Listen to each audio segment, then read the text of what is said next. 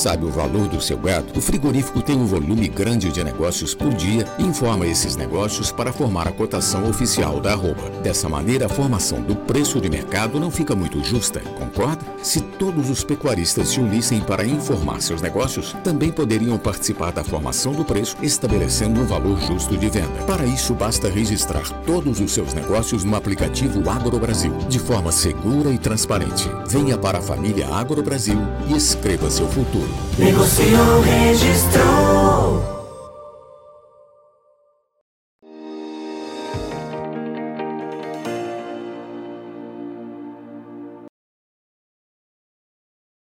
Muito bom dia a você que está nos acompanhando aqui pelo Notícias Agrícolas no ar, nosso tradicional boletim acompanhando o mercado do boi. Você tem acompanhado as nossas análises por aqui, sempre, na semana passada pelo menos, mostrando aí um movimento de pressão nas cotações, os preços da arroba arrefecendo. Agora a gente quer entender do lado do pecuarista, como é que o pecuarista está vendo essa situação e mais do que isso, é, o que pode vir aí pela frente, como o pecuarista está se planejando para essa situação. Vamos conversar agora com o Ricardo Viacava, diretor da CV Nelore Mocho, pecuarista também aqui uh, em São Paulo. Seja bem-vindo, viu, Ricardo? Obrigado mais uma vez por estar aqui com a gente, nos ajudar a entender, sempre trazendo essa visão aí do pecuarista é, diante do mercado. O que a gente viu, Ricardo, nessas, nessas últimas duas, três semanas aí, foi uma pressão sobre a arroba se acentuando. Como é que você está vendo essa situação? Enfim, até que ponto está é, tá dentro da normalidade? Até que ponto isso preocupa vocês? Chegou a afetar a renda? Enfim, conta para gente o que, que você está vendo aí dessa situação. Seja bem-vindo. Olá, Alexandre, os amigos aí do Notícias Agrícolas. Um prazer estar aqui com vocês de novo Estamos, então, é, diariamente, né, olhando o boi, tentando entender aí o que vai acontecer, as tendências do mercado, para a gente se programar aqui é, dentro da nossa produção, né? A gente tem visto, é, realmente, a partir de fevereiro, né, quando a gente teve aquela forte retomada das exportações, principalmente China, aí tivemos um aumento de 30% nas exportações, o mercado voltou a aquecer bastante, chegamos lá num boi de 345 por arroba, e aí, no último mês, a gente vem, vem, vem enxergando aí o boi recuando um pouquinho, né? Em função justamente dessa dependência maior que o Brasil tem hoje é, das exportações, é, dos preços internacionais é, da arroba. Né? Você vê que dos últimos é, 30 e poucos dias o dólar recuou 10%, né? veio hoje aí, bateu 4,66 o, o câmbio, estava é, no patamar lá de 5,15, 5,16 e a arroba recuou um pouquinho também, né? não proporcionalmente ao dólar, recuou um pouco menos. A gente vem trabalhando hoje em viu os mercados é, exportadores, os, os, frigoríficos, pagando 330 reais num boi padrão China. Então, um recuo aí de 5% é, nesse preço é, do boi padrão China. E a fêmea, acompanhando um pouco, a novilha ali acompanha bem a tendência, né? a novilha que atende o mesmo mercado, e a vaca recuou um pouco mais proporcionalmente. A gente está vendo uma vaca de 275 reais. Como a gente vinha conversando aí, a gente essa época realmente tem uma oferta grande de, de matrizes, né? Final de estação de monta aí no Brasil todo praticamente. Então a gente vê uma oferta maior, aquela vaca que não emprenhou, vai para o frigorífico e aumenta um pouco é, a liquidez, né? Aumenta a oferta de carne é, nessa época do ano. Nesse primeiro momento, o impacto do dólar, então, então trouxe essa diferenciação na precificação e acabou ajudando a empurrar um pouquinho das cotações para o boi, na sua opinião. Agora, o que, que vem por aí, Ricardo? É, tem preocupação de continuidade dessa queda do dólar? Tem preocupação de aumento de oferta? Enfim, o que, que a gente pode esperar? Olha, a gente acha assim que a procura está muito grande, né? Tanto é, que a China está pagando aí mais caro do que pagava é, em dólares na, no nosso boi, né? Então a gente, por isso que viu que essa diferença é, na arroba não foi tão grande, eles estão pagando melhor. É, o mercado, né, o atacadista de carne também subiu o valor, né? Mais ou menos 20% do que, do, que vinha sendo praticado no passado está acontecendo esse ano. Então a gente vê, eu acho que enxergo um momento de estabilidade no, no valor da arroba do boi a gente né, passou por muitos altos e baixos aí, né, principalmente quando você depende de um único comprador, no caso, a gente está muito dependente de China. É, a gente acha que agora está passando por um momento de estabilidade. O boi vai oscilar um pouquinho, acho que em função do dólar, como acontece com as outras commodities, né? Você vê oscilações do preço do milho, da soja, acompanham muito é, a moeda americana. Eu acho que o boi é, tá, tem essa tendência, né? Hoje a gente trabalha com um mercado é, mais, vamos dizer, uma commodity global, né? Que a nossa carne é, se transformou nos últimos tempos. Agora, logicamente, começo de mês tende a dar uma melhoradinha, uma aquecidinha no mercado interno, né? A gente tem até o dia 15 é um cenário para o mercado interno, na segunda quinzena é outro cenário, e, e logicamente que agora é, começa a terminar as chuvas também, então quem tem, começou a esfriar, então quem tem o boi de pasto pronto, tende a mandar esse boi também, dando um pouquinho mais de oferta, mas não acredito que isso vá oscilar muito o preço do boi, não. Eu acredito que a gente está vivendo um, um momento aí com uma estabilidade nesse novo patamar de preço. Pois é, você tocou num ponto bastante importante que é a questão da oferta. Tecnicamente, a gente tem é, um aumento da, da oferta do boi de pasto, né, como você bem colocou, é, mas me parece que as chuvas estão ajudando, Ricardo?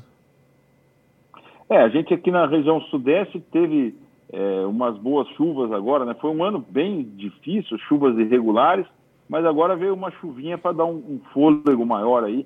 Eu acho que vai dar para aguentar o boi no pasto por mais, mais um tempinho aí, mais uns 30, 40 dias, com um bom ganho de peso. Isso dá, uma, dá uma, uma um bom fôlego aí para o pecuarista que está terminando a boiada a pasto. Não precisa sair correndo para vender os animais, né? Exatamente. Assim, quer dizer, essa, quando chega esse frio, a turma logo assusta, né? Porque pode vir geada, pode. É, até esse, esse, ano tivemos um frio atípico aí, em, no mês de março, chegando a 4 graus a temperatura lá no, no sul do, do Brasil, né? mas ela chegou aqui já no, no sudeste mais fraquinha e trazendo chuva, que foi uma, uma boa coisa, né? Pois é. Daí tem esse animal, né, que, enfim, se as condições das pastagens permitirem, ele vai sendo lentamente colocado no mercado, não seria, pelo menos é, nos próximos 30 dias o grande problema da oferta, mas tem a questão das fêmeas, né, né Ricardo? Principalmente é, vacas aí que aparentemente pode aumentar bastante essa oferta. Até que ponto isso pode interferir na precificação, na sua opinião? Olha, eu acho que ele, ele pode aumentar ainda mais um pouquinho esse, esse gap que a gente está vendo, né, esse diferencial entre o macho e a fêmea pode ser que se acentue um pouco esse deságio aí na roupa da vaca, momentaneamente. É, mas é, é como a gente está vendo, assim, eu acho que o mercado está tá, tá bem estável, vamos ter assim, algumas oscilações pequenas, mas não vejo é, como assim, motivo para a gente se preocupar muito que o, preço pode oscilar demais. E, e, sempre, logicamente, em momentos como esse agora, a gente vai ver também uma melhora um pouco é, nos valores é, de, do, do, preço da reposição, uma melhora que eu digo, uma maior oferta de, de animais de reposição, em, em, função aí das desmamas que vão chegando agora abril e maio, né? Então vai ter uma oferta um pouco maior de de reposição. Então o pecuarista aí, o terminador, é, pode, pode se preparar para fazer um, uma boa reposição é, no gado de corte. Hoje essa relação do, do boi gordo com reposição, ou da vaca gorda com reposição, está é, tá favorável, está melhorada para o pecuarista, Ricardo? Olha, é uma coisa tá, tá, assim interessante que hoje mudou muito em função da, da, da, situação climática. Né? A gente teve aqui no Mato Grosso do Sul, São Paulo, é, Paraná, a gente teve uma, a, a, reposição do gado magro caindo bem de preço, né, em função de um ano difícil, de pouca chuva. Agora deu uma, uma recuperadinha, mas está ali a, a, a taxa de a taxa de reposição continua bastante interessante e mantendo bons, bons resultados, boas margens na cria. Né? A gente, a cria que sofreu muito nos últimos anos, está passando aí um, um, momento de recuperação de margem. O que, que é uma boa taxa de reposição? Como é que o pecuarista faz essa conta? Olha, a gente é, olha aí o, o, o ágio, né, no, no valor do, do, do, quilo do bezerro, né, eu acho que um ágio, que é mais ou menos uma média histórica que a gente tem, um ágio de 25% aí no, no, no, preço do quilo do, do bezerro comparado com, com, o valor de arroba, né? A gente chegou a ver até 40% de ágio. mas esse é um ágio bastante apertado, né? E diminui muito a rentabilidade de quem termina o, o, o gado. Então, eu acho que um ágio normal é esses 25%, 30% não bezerro muito bom. Eu acho que é uma, uma faixa que dá para trabalhar bem com rentabilidade tanto para quem cria como para quem termina. Já chegou nesse ponto já? Já, assim, na, na nossa região a gente tem, tem visto essa, essa relação, é um ágio de, de 25% por aí. É, né? Muito bem. O, o que, o que di, indica uma estratégia, ou a possibilidade de uma estratégia aí de, do, do pecuarista é, aproveitar, então, Ricardo. É, é uma, é uma, uma boa hora aí para travar nessa, né, fazer uma, uma venda num preço que ainda está interessante e já garantir a reposição da, da bezerrada. Boa. Só, só voltando para aquelas contas ali, é, você disse que a vaca hoje está na casa dos 275 e o, o boi chino 330, mas que em função de uma maior oferta, essa, essa vaca pode, esse, esse gap aí pode aumentar mais, principalmente em função da queda aí, uh, das fêmeas, né, do, do preço das fêmeas. É, isso não, não interferiria na, no preço do boi, então, Ricardo, do, do boi China? São é, mercados diferentes?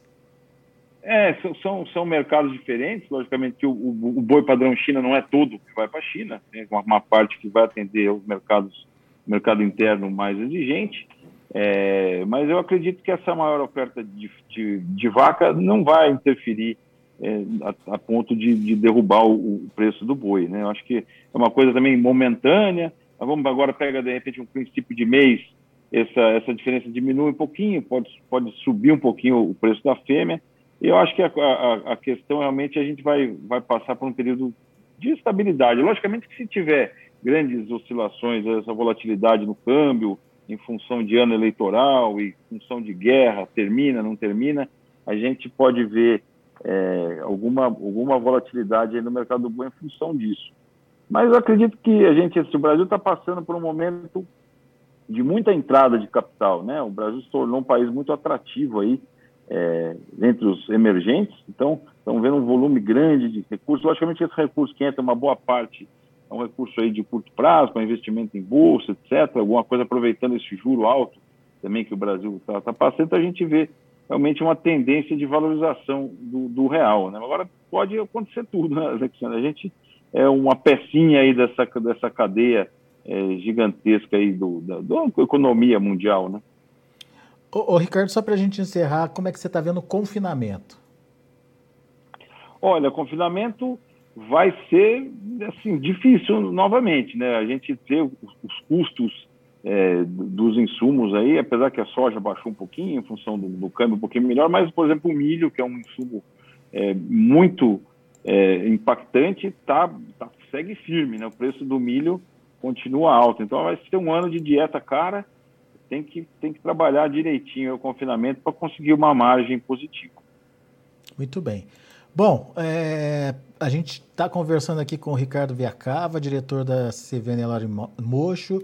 É, e o Ricardo está trazendo é, informações para a gente e ele acredita numa, a partir de agora, numa estabilização aí é, das cotações. A pressão que tinha que acontecer já aconteceu, muito precificada, enfim, pela queda uh, do dólar, pela, pela valorização uh, do real aí, mas é importante acompanhar os próximos dias para entender como a demanda vai se comportar e se de fato essa demanda externa, que é o que vem ajudando a gente, né, Ricardo, vai se manter, né?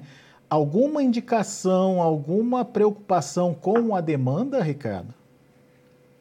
Eu acho que não. O mercado segue, segue firme, né? A gente vê é, o mercado externo realmente China comprando bastante, e eu acho que o mercado interno também, a gente tende a ter uma pressão menor de inflação aí com, com esse câmbio mais barato, né? apesar de, de, de, de, já, já ter passado por uma pressão grande aí com essa questão do ajuste de combustível e energia, etc.